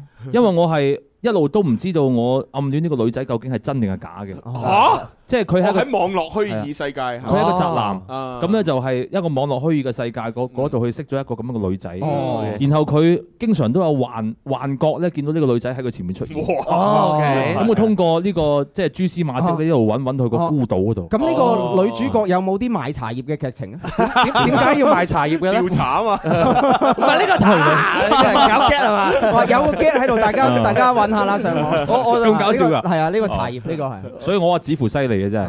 唔係因激位啊為因為呢個調查科咧係好得意嘅。嗯係如果你係真係好似我哋講呢個即係誒調查某件事嘅時候咧，就係要讀個調字。係咁但係如果你咧即係將個對調字咧，係咁就調查咧就係將即係哦調教嗰啲茶，俾明白係啊杯茶你飲咁就係會都讀係個同一個調字查。。哦，係係我啊係好中意啊，因為裏邊又有多樂師喎。嗯，你好中意多樂師，啊係多樂師大家都中意啊嘛。冇 錯冇我錯，哦佢我見開心果佢啊。發嗰個朋友圈佢個劇照咧扮天使啊，我記得係啊哦哇多樂師扮天使喂佢佢添㗎似天使係啊，啊，係嘛就係一個開心天使咁係啊，樣。嗯佢個樣就係最啱做天使。係啊，哦係啊哦，佢扮咗好多嘢啊！ 真係㗎我是 K 歌王嗰度，哇，同你哋玩到好哦，佢話開上心上。 我哦，係佢扮扮上上樂，我我啊扮後羿，係後羿，係後羿，係啊，同佢一齊唱首歌我啊。我扮天蓬元帥，好似有一次佢扮過武大郎添喎，好似啊。好似係啊，係嘛？好搞笑，佢發咗一個出嚟，即係所以我覺得其其實咧，誒、即係話誒演員咧係一係一樣好玩嘅係嘢，啊，嗯可塑性非常之真係高好。好玩，係咯係咯。咁、啊啊但係我就分享翻咧，拍部戲最辛苦咧，點凍法咧？嗯我哋去到個孤島度，呢、嗯個孤島真係好孤㗎。係我哋哼，係冇奶茶鋪，係啊，要坐隻好好細嘅啊船仔咧，係哦咁就全部人都坐隻好細嘅船仔咁啊飛，一路飛飛飛飛飛到去個孤島度，咁啊喺嗰度拍，一路拍拍到凌晨一點鐘。哦喂，咁咪咪誒陰風陣陣咁樣，拍到凌晨一點鐘仲未完哇喎，凌晨一點鐘之好後光咧，噶咯我哋係點翻嚟咧？啊哈咁啊原路返回咯，啊哈喎，就即係行你行翻去，你坐咩嚟咪咩去咯，哦係啊咁就坐嗰嗰幾隻艇，走嗰幾隻艇翻，哦咁就成個劇組全部都係坐幾隻艇。哇啊嗰晚咧，我覺得我喺個海上面漂泊咧，啊！嗰半個鐘頭我諗咗好多嘢。你你諗諗乜嘢啊？飄蕩。係咩？即係係我啊嗯我我突然間響起，我等着你回來，我等着你回 來嗰啲喎，哇！係啊嗯 即係做演員真係唔容易有啊冇！有冇遇到啲恐怖事情啊？恐怖事情其實經常都會發生。哎呀係啊例如我嗰日咁咧，我就誒貼咗好多暖寶寶落個身度哦啦。啊咁 貼咗好多暖寶寶落個身度之後咧，咁我就嗰日誒拍完嗰個水底戲係，就翻翻去嗰個翻翻去嗰個誒酒店啦。係咁啊，沖咗個涼。嗯，一出嚟一打開道門，咦？點解成地咁黑嘅？再望向前，冇理由喎，點會有啲泥土嘅？嚇再向前，啊張床都有喎。吓，即係床都有泥一再望後邊，原來個暖寶寶穿咗，哦哦，誒嚇得我，嚇到我以為係喺喺個孤島度有啲嘢跟咗我翻嚟。係啊哦哦 咁，所以其實咧，呢個世界上自己咧嚇自己哦係冇啲恐怖嘢嘅，都係自己嚇自己嘅啫。係哦啊，所以其實拍戲嚟講，一嚟你就要等啦，二嚟嘅話就好多你好辛苦、不可預見嘅呢個困難啦。係啊係咯係咯其實都係好一個好煎熬嘅過程嚟。好煎熬。仲有一幕咧，就係要跳落水，即係跳落水。你嗯諗下，本身已經凍啦哦，我要着住兩件羽絨先覺得係啱啱。都未夠，啊都未啱啱都啱啱保溫好，好啦係。然後個個個身上應該係貼咗八個暖寶寶度啦，係八塊腹肌咁啊。之後 司個隊話：嗱，下一 shop 咧，你係要跳落水，我話唔係 啊嘛。而且喺個孤島度係冇得沖涼嘛，你知道？係啊咁點算咧？其實早咧就專程咧就拎啲柴，柴燒咗一一一缸水。哦啊，OK 咁燒咗一缸水，我心諗啦，咁燒咗一缸水，啊咁好似淥雞咁。 啊即係話你跳完落個水度，你即刻上個缸水度，喂一百度嘅 喎，所以即係其實喺嗰刻鐘咁我上嚟，咁咁佢馬上同我講沖涼啊沖涼，我心諗一百度水點沖涼咧？ 到最尾都係冇選擇沖涼嘅，咁就係係攞毛巾抹乾佢即係所以其實我覺得係劇劇組係好貼心，但問題佢冇考慮到呢一個問題，即係先幫我溝溝好咗我。我可能後勤做伙食嗰個負責準備。我問佢點解唔溝好，佢話溝好咗冇凍，所以啊直直頭煲水嗰個，係啊，佢冇考慮到呢一點，係啊。得哦啦，今日已經有金句啊，係咪啊？梁珊珊嚇做演員好似錄雞係咁。啊係啊係啊係啊係啊。係啊，係好嘢。掹毛啊 ，OK，係唔係同埋咧，即係嗰啲雞咧，即係要做誒要做得好食咧，都係唔可以煮，要浸噶嘛。係係啦，一定係要個嗰個水温控制到咩咩誒咩咩温度，然之後浸只雞落去冚住，哇就去關火，啊咁先好食噶嘛。係啊咁珊珊拍戲就啱好就係呢種浸雞嘅方式。哇，真係一流啊！係咪去清門白？係咪清遠白啊？係啦即係祖國山河美不美，全靠朱紅一張嘴。 所以其實珊珊嗯喺誒呃聽你過去嘅話，同埋而家嘅工作嘅行程係好嗯密嘅喎。你諗下拍戲或者拍舞台劇都虛耗咗你好多時間㗎嘛。會嗯㗎啊咁你邊有時間去再做自己中意做，譬如係音樂嗯啊、創作啊，咁你點樣擠呢啲時間出嚟啊？誒，我我試過一首歌咧，用咗四個鐘頭跑步嘅時間作咗出嚟，咁犀利！咁就叫做扎一起。啊咁咁其實即係我啲小甜心啊，我啲家人啊，全部都識唱噶啦。其實哦咁呢呢個呢個歌咧，即係話我覺得誒喺創作呢方面咧，你係好專注咁坐喺度，好認真咁寫，又寫一個星期都寫唔到。哦，有有時候係咁。但係咧，你要係啊多啲去接觸生活，或者接觸你自己想接觸嘅嘢嘅時候，你係啊嘅靈感突然之間爆發咧，可能係啊就即刻就靈寫感到啦 IQ 稱得上啊，真係係啊呢個係子乎同我講真嘅，係真係真係有一次真咧，係有㗎我我同係阿啊我同阿珊珊咧就喺個辦公室裏邊咧，嗯就兩個人碰咗一個上午，就有一首歌出嚟啦。係啊，誒就係誒甜心是你嘅普通話版，但係嗰個版本冇錄到出嚟。嗯啊但冇係錯但係我哋兩個最後寫完出嚟係滿意嘅。冇錯冇錯。喂，咁又可以可以而家錄多一次都得啊㗎。就要睇珊珊佢有咪冇。就係調甜心又再是你，又是你啦係啊係啊係啊！已經已經有眉目咯喎， 嗯係啊係啊係啊係一期節目落嚟嘅話，所有工作已經安排我妥我哋曬。我哋只要冇錯轉冇錯轉一轉個編曲，係嘛，跟住加啲 rap 落去，得咗 啦。最緊要係 rap，係啊因為你哋三個都係 rap 之人。呢位朋友叫做 S U N 新，佢就留言啦：，佢一家人中午好啊！佢話聽咗節目咧已經有好多年啦，不過咧今日係第一次睇直播同埋留言，好開心咁哦嗯樣。唔知係咪珊珊嘅關係咧應應該係啦，我覺應得該係大家嘅關係。 ？E E F N 留言佢話：珊珊你是最伴的咁樣哦哎呀嚇，最棒最棒最的最棒的。最烹 誒最伴甜心永相伴咁樣，甜心永相伴係咪你哋 fans 級嘅口號嚟㗎？啊！其實咧，佢哋揾個藉口嚟俾 俾自己食肥嘅啫，即係佢佢佢佢哋經常都會見到珊珊你今日咁瘦，點解聽日見你咁肥咁哦樣？因為咧，其實我當時即係其實我本身咧就係一個易肥嘅體質嚟嘅。係咩本身如果我唔跑步嘅話咧，我就好似覺得我朱紅咁啦。你你係想， 絕對係你嘅兩倍。唔係啊嘛有冇可能啊即係所以意思就係話水腫啫嗰種係但係我個體質真係咁，我嗯我爹哋就係朱紅咁嘅身材。哦咁樣嘅係啊，啊咁即係會會比你更加勁。哇係哦啊，咁所以嘅話咧，我覺得就係誒我。係拍戲嗰時，我係極速令到自己瘦嗯啊！咁休息啊，梗係食翻啲嘢㗎哦啦，所以就容易肥咯。咁啱嘅咁咧，我啲小甜心佢哋主要就唔願意跑步咯，咁 啊容易肥。其啊實或都唔者你係，你係因為帶太甜。你可以帶隊噶嘛？你話如果過年蚊追得我，我招可 啲。呃嘿嘿嘿咁， 係啊，即係開開心地聽歌，係啊，係啊，跟住你後邊就一班甜心追住你去做運動 啦，係啊，幾好幾好嘅。約好咗啊，我哋去咁我行山中意你嘅甜心咧，真係全國各地都有啦。嗯你而家你全國都有咁你會唔會每日都花時間同佢哋互動咁樣？啊我啲時間全部就俾晒佢哋噶啦， 哦每日啊係嘛？哎呀瞓覺前要講晚安，真係哦啊早上講早晨，你知唔知晚安啊嘅潛台詞係乜嘢啊？咩啊？咩啊？和 I 你係嘛？冇錯 唉即係無神神有一個人每日都發晚安俾你嘅時候啊哈，點解啊？啊！咪就係和哀年咯。哦晚安嘅拼音咧哦，拆開嚟睇啊就係和 I 你，哦，咁樣樣㗎。還安。哦即係最 care 嘅人，你你先會同佢講晚安噶嘛？哦，呢啲年輕人玩到咁啊！係啊，咁我都試下啦，我都誒揾揾個人晚晚同佢你講晚晚晚安咪，發啤子符咯。可可能能中佢意瞓嘅時候我都未瞓咧，我唔中意男人嘅。喂， 唔係，係時候聽歌啊啦。 OK，係好講咗咁耐啦，呢只歌咧就係誒電影嚇誒調查局，唔係愛唔係失失戀係調查調查科失科戀調查科嚇嘅一個誒主題曲係嘛？係係啦係啦，咁我哋就一齊聽下啦，就係普通話版嘅。OK，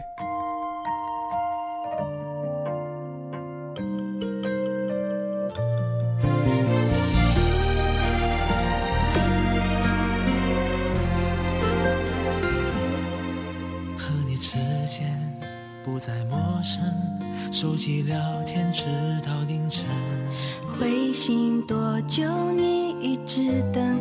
关于我的都想提问，每行字句都重温，每个表情我都会留存。在梦里我亲吻你的唇，梦醒后却发现只剩我一个人。隔在两个原点的我们，何时才能改写这剧本？当你跨出自己的城，敲开锁我心那扇门。只能透过第一人称，用此今生字里行间，相信掩饰爱你的眼神。为什么爱我的人却不敢承认？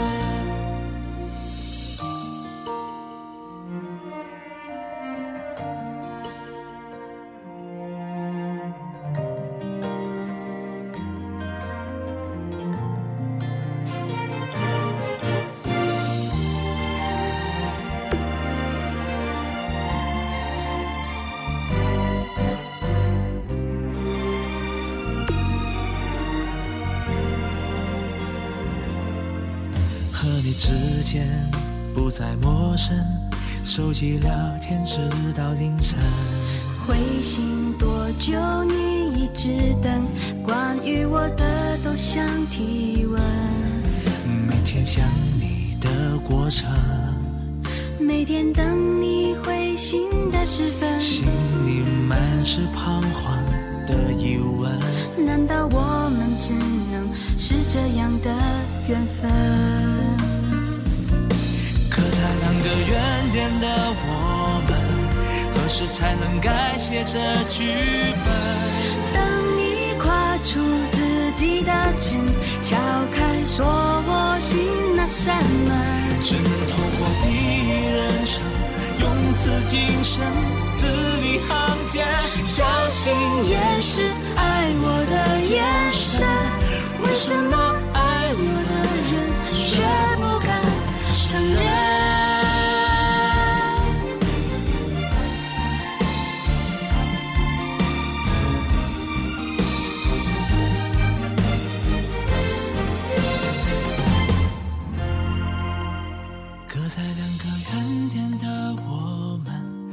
时才能改写这剧本。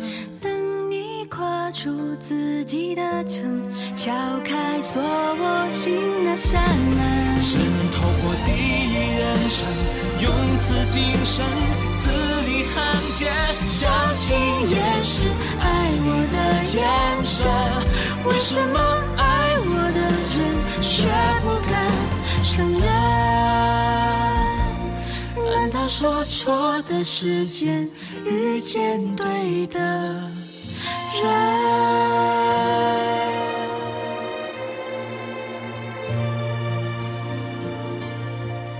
哇，好嘢 Thank 喎 you 吓，好似都幾浪漫咁喎。佢哋啱啱好好玩啊，知唔知啊？係啊，啱啱喺度诶，即係攞啲手機啊，咩相啊，佢哋喺度做成三萬人嘅效果啊，真犀利！辛苦你哋啊，辛苦你疊加疊哋啊。加特效，陣間攞翻盒飯啊啦，一陣間排隊喺門口攞盒飯啊！喂，不過就其實講真啦，即係嗯無論係做節目嘅，即係喺採訪過程啦、聽歌過程啦，嗯嗯發覺其實阿珊珊咧進步咗好多。係啊係啊即係無論係真反係應啊真係係啊反應啦、措辭方面啦，以及係唱歌裏邊嘅咬字咧，都嗯都係花咗一番苦功。多謝師兄，係係啊係咪呢啲其他人講出嚟都可能冇冇乜說服力啊？係啊，真正係認識珊珊，好似朱紅啊或者子富啊，我都算比較遲入嚟啦，嗯即係咁多年啦嗯吓，就見證咗你嘅成長，先講得出啱啱嘅感悟吧。尤尤其是誒、呃大家如果有留意我哋第一首播嘅嗰首粵語歌呢，嗯喺嗰、個、呃、副歌嘅位置呢，有個字呢，我都仲聽到阿珊珊嘅一啲痕跡嘅，咩 啊？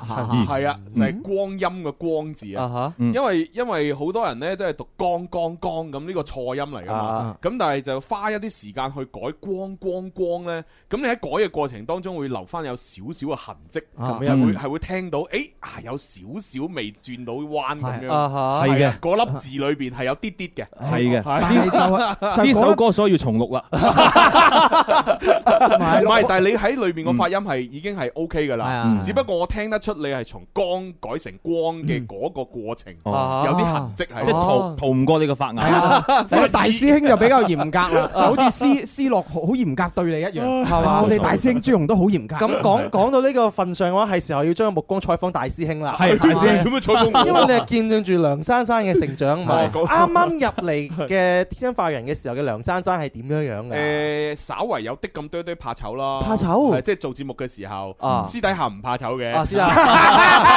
啊，好玩得 係嘅，因為因為同埋呢，即係誒珊珊會好着緊啊嘅，即着緊係每一次做活動之前或者做節目之前，都一定會捉住我哋溝通。啊嗯點啊？一陣要講講啲乜嘢？好煩嘅係啦，係咁啊，你問啲乜嘢？咁係我啊答，然之後嗱，我一陣咧打算咁答，咁答我但係我咁咁樣咁樣答好唔好咁咧？樣答得唔得咧？會唔係會啊會唔會啊？可能會得失咗啲乜嘢係啊係啊係咧？咁樣啊啊，即係會問咯。係啊，跟住然後，哎係呀，啦係我啦今日要唱歌喎，係你俾半個鐘我，我可以係開要聲。開聲，係啊係啊，開係聲啊你俾半個鐘我，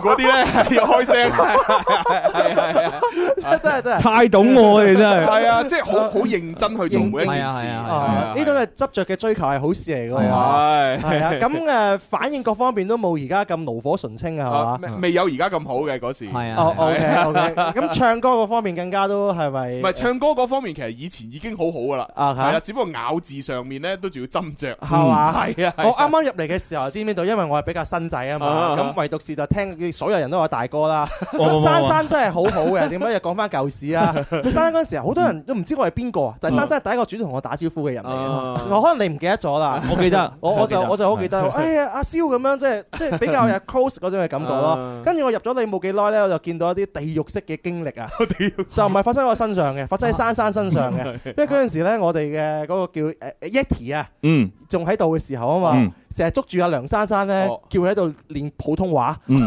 叫佢練急口令啊，即係係得啊閒無事啊。誒梁生咁樣就係叫梁生啊係啊係 嘛，起身讀段急口令俾我聽下，咁梁生黐線 蜘蛛、黐住蜘蛛絲嘅，住啲啊普通話 Ờ, 各個國家都有各個國家嘅國歌。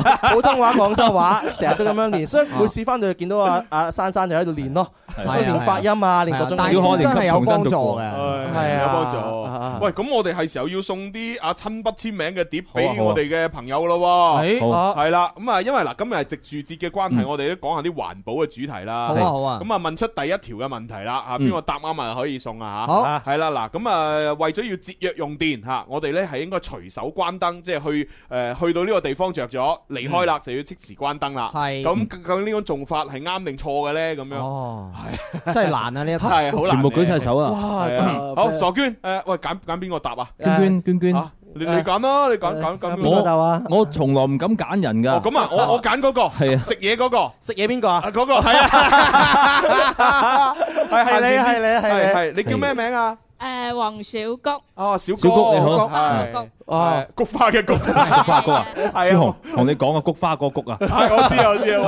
我好中意菊花你嘅。係我好鍾意你係經過睇到我哋節目啊係嘛，先過嚟咋係嘛？係啊， 啊多謝你。咁你知唔知呢位係邊個啊？梁 珊珊啊， thank you，thank you 多 謝你。嗱，今日又多個粉絲啊啦，係 you，係啦 thank，you 好咁啊，谷姐啊。啊，啱仔谷妹，阿谷妹啊，係問你嘅問題就係誒為咗環保節約用電嚇，我哋應該隨手關燈嘅，咁係啱定錯咧？啱啱啊，啊，啱啊，啱啊！，隨手關燈咧，嗱燈有好多種嘅喎，嗱有光管啦，有鎢絲燈啦，有節能燈，有 LED 燈啦，好多嘅喎，係？嘛？係啊，我就話錯啦，咁肯定唔睇最後答案，喺屋企睇你使唔使電咯，睇係哦你使唔使電？係哦，即係你覺得喺屋企要自己交電費嘅就識 啦，出到去唔使交電費就唔識啦。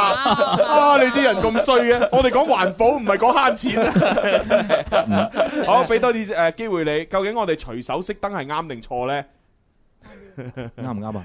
五、四、四三，哦錯哦咩話？係錯嘅係咪錯？你嘅答案係啱嘅。唉好啦，可以獲得一張梁珊珊親筆簽名嘅 CD。我好中意佢哇佢嘅口音。你邊度人嚟嘅？我江而門家啊？廣西人，哦廣西嘅廣人廣西都講白話，哦 OK，你笑啲笑我嗡嗡 嘅，我簽咗名啦，簽咗佢名啦。啱啱叫我名，我我覺得好親切，梁珊珊珊，珊。係係好可啊愛係。咁我哋都解釋下啦。嗱，嗯其實呢，即係隨手關燈呢個習慣呢，即係一開始係好嘅，係因為大家知道呢，我哋最早發明誒電燈嘅應該係愛迪生啦嚇，啊愛我迪哋生。電燈，發明嘅電燈係鎢絲電燈嚟啊嘅， ，OK 係就係即係通過呢個誒金屬嘅絲，咁然之後佢佢電阻非常之大，啊咁然之後電流經過嘅時候呢，就會將誒嗰個電能呢轉化為熱能啦。啊係啦，咁對於呢一種燈嚟講呢，確實呢係你嚟咗，然之後開咗佢啦，啊然之後走嘅時候係應該關嚟，再嚟再開，咁樣係最慳電嘅。 ，OK，係咁但係如果對於例如好似我哋用開嘅一啲光管啦，嗯又或者一啲誒誒節能燈啦，咁就唔係咁講咯喎。啊哦因為光管呢，佢係用稀有氣體導電咁樣嘅誒方式嚟到誒誒發光嘅。嗯嗯咁呢係令到稀有氣體導電呢係需要一個好強嘅電壓。ừ. 嗯咁所以佢一開燈令到佢點着嘅嗰一下呢，其實好嘥電嘅。 ，OK，哦咁所以呢，就如果你係着住光管，咁你呢就只係行誒離開幾分鐘嘅啫，咁嗯你就盡量就唔好熄佢啦。 OK，係啦，咁你如果你係離開好長時間十誒即係幾個鐘，咁你就熄咗佢，咁就慳電啦。哦，就係咁樣，所以誒呢，係隨手關燈呢個習慣要睇係嗰支係咩燈。啊 OK 睇實際情況同同埋再睇下你自己嘅隨手係咩時間再開翻嘅，係咯咁你一行過去嘅洗手間你就關咗就得不償失。係啊，係咁你反而仲嘥電。誒學到嘢 啦嚇，Ờ. 恭喜晒呢位廣西嘅朋恭友喜晒嚇。係啊，恭喜晒。好咁啊，繼續再送多一個係嘛？係啦，嗯咁啊啊，跟住又要問第二個問題啦。好第二個問題第啊嚇，二個問題呢，就係誒，我哋平時洗衫係嘛，嗯咁啊肯定要落啲洗衣粉啊、洗衣液啊嗰啲咁嘅嘢嗯啦。係啊，呢個問題就係呢，落得越多洗衣粉同洗衣液呢，嗰啲衫咪洗得越乾淨，係咪啊啱定錯嘅呢？嘿，我已經捉到套路啦，絕對肯定係識啦。 Ờ. 咁啊，俾邊個啊？邊個好嗰啊？個先生吧，好嘛？邊個嚇啊俾？先生啊？啊哦，都得嘅，咪俾佢咯，係啊 OK。誒系咯系咯，好诶，係叫咩名啊？哥哥，啊，姓陳，陳哦俊峰，哦，峰哥，啊峰哥係峰哥 峰哥你好，你好峰哥峰哥啊喺，邊大度佬過峰嚟啊？啊喺邊度過嚟啊？喺烈士陵園過嚟嘅。哇，咦烈士陵園喎，我哋上支 香先，唔係唔唔 係啦，已經經過啦。 ，OK OK OK。啊，峰哥係你 好啊好啦，嗱咁啊，回答嗰個問題啦，就係話洗衣液啊、洗衣粉啊落得越多呢，啲衫咪洗得越乾淨，啱定錯呢？錯嘅，你答係啱嘅。有套路可以捉啦。係啊，系啊。凡事就有個度。咁啊，恭喜你可以獲得阿阿珊珊簽名嘅呢個 CD 啦。係啦峰哥啊係啦。咁啊，我我哋哦呢呢只呢只啊係科普係嘛？又要科普下啦。啊，係咪即係係啦物極必反啊？個度過咗就唔好啊誒？其實係咁嘅，咁啊，因為咧你誒誒誒個水嘅水嘅量同埋洗嘅衫嘅量咧，係即係喺固定嘅情況之下咧，嗯咁其實你落嘅洗衣粉同埋嗰個洗衣液咧，其實都係有一個飽和值嘅。 OK 係啦，即係話如果你係落唔夠個飽和值咧。當然就係落得越多就越好啦，啊咁、但係只要過咗呢個飽和值，你就算落再多呢，其實佢洗衣嘅效果呢都冇冇冇乜點樣變化。嗯哦咁所以咧就最緊要咧，你睇清楚説明嗰個洗衣液啊，即係佢會有個建議嘅，嗯例如三件衫就落可能三分一蓋嚇，嗯啊五六件衫就係落一半嚇，十件衫就落齊咁樣，嗯係啊係啦，你就按翻呢個量咁樣係去啊洗衫咧，就比較之環保啲啦冇。錯啦，哦而且每個牌子都唔一樣，一定係啊係啊要一定要係啊睇嗰個誒介紹。係咯係咯 係咯，好，又學有時到我覺得嘢，洗衫咧，嗯好似煮飯咁樣係嘛係嘛嘅，因落為哦幾自多從米係嘛？而家有好多好多嘅嘢要加入去，啊譬如消毒藥水啊啊，然後柔順劑啊，嗯洗衣粉啊，咁每一每一次我洗一缸衫，基本上嚟講，我覺得煮個飯。好嘢啊好，喎。今日恭喜阿峰哥啊嚇，又攞到一係啦個親筆簽名嚇。好啦，咁啊，最後一個問題，亦都係最後一張誒好親筆簽名碟啦。係咩問題咧？係啦，嗯咁啊嗱，每逢呢個三月十二號就係植樹節啦，咁啊前前後後呢，我哋都會組織好多，即係唔係淨係我哋組織嘅，啊嗯啊好多唔同嘅機構啊或者節目啊團 體啊都會組織大家一齊去參與植樹活動嘅咁樣。嗯，咁啊，大家會有一種諗法就係，喂，我年年都植咁多樹，係嘛啊？咁啊，既然有咁多樹啦，我哋就可以斬多啲樹嚟到啊嚟嚟到去做我哋誒要要用嘅嘢，例如紙張啊、家具啊等等啦啊。咁梗係呢種諗法啱定錯呢？錯 嘅，我估啊，真係我估啊，呢個問題好好高深喎，真係，我哋每年都植幾萬棵樹係嘛？即係冇咩人唔知係嘅啊，咁喎。我求其斬佢幾十棵樹冇所 謂啦，係嘛？咁咪啱定錯嘅啊，咧？現場朋友，啊，俾邊個啊？俾邊？個啊？俾不如俾女仔啦，女仔啊你睇下呢咁啊個山啊，唔係誒誒啊咩西安西安西安特登趕翻嚟，你唔俾佢答啊！真係 啊！Ờ. 好阿江錯門嘅，係咩啊？錯嘅，錯嘅，啱嘅。係啦，咁啊，其實大家都知啦，即係呢、個誒咁啊，有句説話叫做咩啊？咩十年咩咩十年樹木，百年樹人，係啦，即係啦係每一種誒每一個人啊啦，唔係唔係每一種生物啦，嗯啊植物又好動物又好都有佢生長周期嘅。啊係啦，一棵樹咧，如果要佢咧就係成材嘅話，喺南方呢邊至少都要十誒呃二十年到。啊如果喺北方成長嘅樹咧，會更耐先至可以成為一棵能夠即係俾我哋利用嘅一棵樹。係係啦，咁你諗下啦，我哋每年就需要種，喂種嗰啲樹苗嚟嘅咋，啊仲要係你要等十幾廿年先可以成材啊啊。啊，所以咧，你咁樣砍伐啲樹木咧，都係我哋植幾多樹都補唔翻。係啦，所以一定要有環保意識嚇，係啦係咪？係啦咁最好有環保意識一齊參與我哋嘅公益活動，係就係報名參加我哋今個星期日嘅植樹活動。好玩啊！十七號啊，係啊，十七號啊，喺珊珊十六號就有活動喎，係嘛？十六號嘅話就誒同林林嗯啊，喺音樂先鋒榜誒，打歌會，哎係啊，咁所以嘅話咧，其實誒各位嘅家人希望到時都可以一齊過嚟玩啦。好以啊，好啦啊，記住啊，十六號啊，今日星期六嚇，係啦，係啦，係啊十啦。六、十七號都好重要，係十啊七號就 植樹哎啊，啊，咁即係安排好晒星期六日嘅活動咯喎。係啊，好唉，哎好節目嘢，哎差唔多好嘢啦，啊咁我哋就完滿啦啊誒個誒講聲拜拜啦哦，咁快拜拜㗎啦！ 吓。係啊。我先啱開始啫喎。 快活不知時日過。係啊，咁我哋聽日同樣時間十二點半再同大家見面啦，拜拜。好，thank you 晒各位家人，拜拜。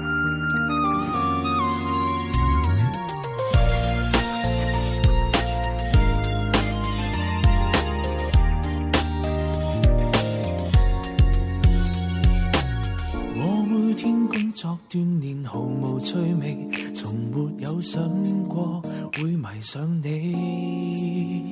夏日的街角，我是毫無顧忌，携你手，竟敢說出了愛你。這是愛的傳奇，從那天開始，手機不離，每秒送你骨秘。我答應你，愛你寫進日記，揭開百分百真心真意一起，容我銘記，甜心是你，我替你精挑細選，體貼入微，氹你歡喜，我只想過未來能跟你。時雙腳踏上沙發，每晚看電視機。哇容我銘記，甜心是你，我替你洗衫買衫。